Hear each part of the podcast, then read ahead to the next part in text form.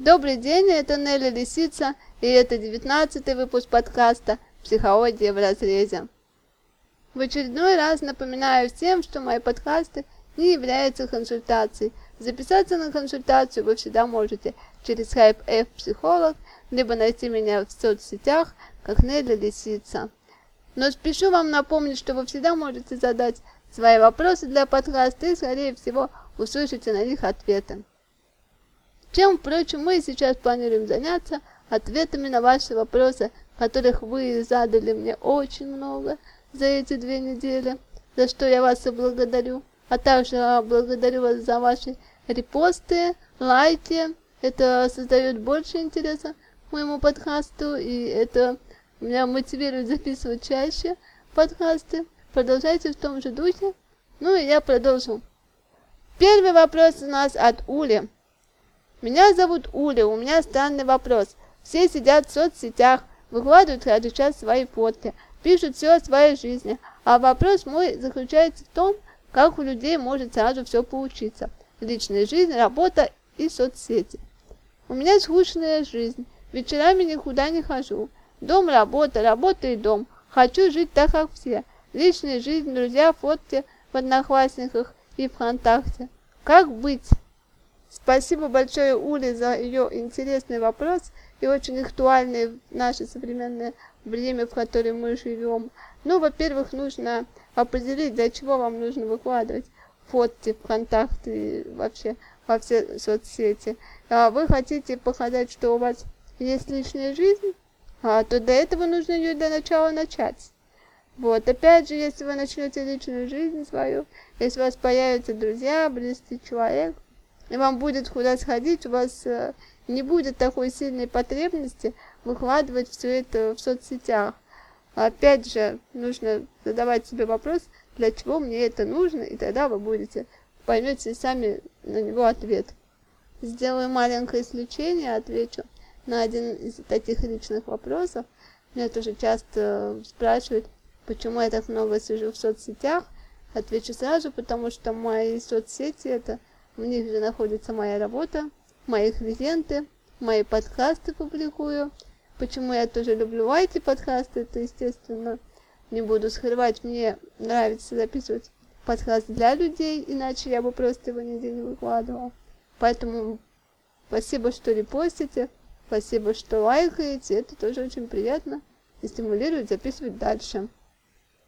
Ну, как, наверное, многие заметили, что в моих соцсетях так много всего и так мало обо мне.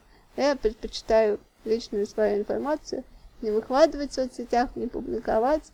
Вы можете знать обо мне очень много, как она лисица, но, естественно, вряд ли вы узнаете обо мне как просто Анели, о человеке. Опять же, это мой выбор, я никого не осуждаю, кто любит публиковать себя в соцсетях. Вот, вопрос не об этом. Думаю, Ули ответила на ее вопрос. Поехали дальше. А дальше у нас Влад. Здравствуйте, Нелли, я Влад. Мне вас рекомендовал мой друг. Я знаю, вы не работаете с детьми, но работаете с родителями и подростками. Моей дочери 17 лет. Она никуда не ходит со своими друзьями. Когда я спрашиваю ее, почему она сидит дома, она говорит, что не хочет себя никому навязывать. Говорит, что с ней скучно. Хотя она очень умная и начитанная девочка. В чем тут дело? А, дело в том, то, что это очень распространенная проблема. Проблема неуверенности в себе. Ваша дочь не, уверена в себе. Она сама себе не нравится. Она сама себя считает скучной. И не важно, сколько она прочитает книг, и сколько она курсов закончит, и какие образования у нее будет. Она всегда будет э, казаться себе скучной. А, как тут быть? Во-первых, это нужно вашей дочери для начала захотеть поменять свою жизнь. А 17 это, конечно, это достаточно юный возраст, но уже, в принципе, в то же время и взрослый возраст. Она должна сама себе сказать, я хочу, чтобы со мной было интересно, я хочу, чтобы со мной было весело, хочу, чтобы у меня были друзья, мне хочется общаться. И еще нужно полюбить саму себя. А, стать самой себе интересной, то есть э, найти какой-то интерес в себе. Только тогда она уже сможет быть интересной другим людям. Но судя по вашему письму, по вашему вопросу, то, что девочку все устраивает, то, что, возможно, и проблемы-то никакой нет.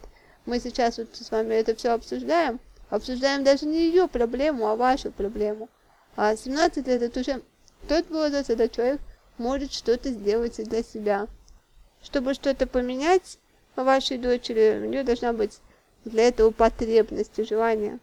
Поэтому я не думаю, что особенно целесообразно пытаться вытащить из вашей дочери, там, чтобы она была более общительной и куда-то ходила. Тем более, все-таки подросток есть подросток.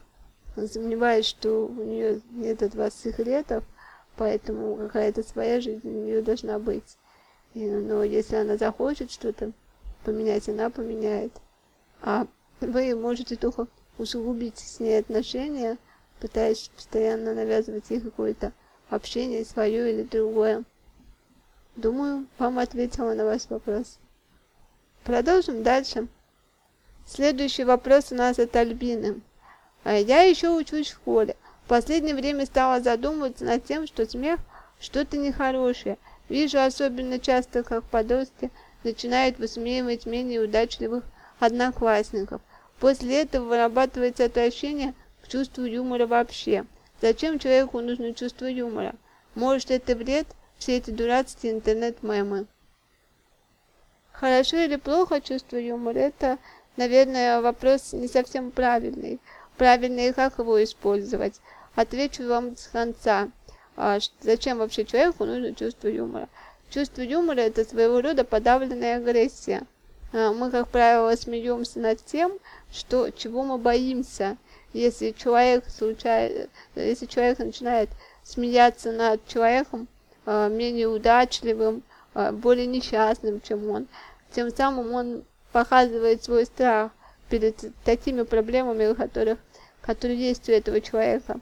Возможно, столкнись он сам с такими бы проблемами, ему было бы намного хуже, и он бы с ними не справился. Вот это, наверное, страх не справиться с проблемами. Но это первая часть э, ответа на ваш вопрос, зачем нужно чувство юмора, и может быть ли оно положительное, да, может.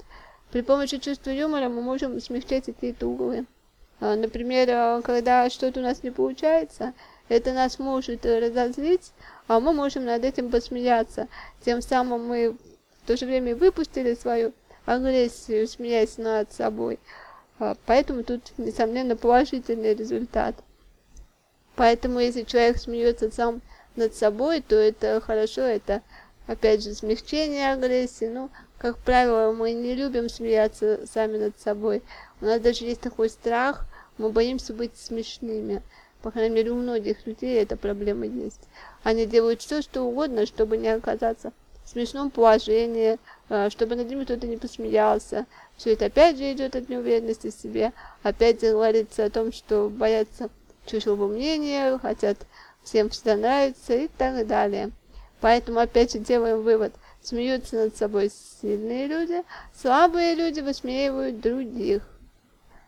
Сама недавно наткнулась на одну статью про некого православного дея Астахова Сергея, там рассказывается то, что он выкладывает видео на ютьюбе, большинство людей его высмеивает, а пишут, зачем он это делает и все такое, хотя, несомненно, сразу же видно, что у человека полно психических вообще расстройств, и, но человек это делает, наверное, не для того, чтобы над ним смеялись, как многие думают, что он пытается посмешить других.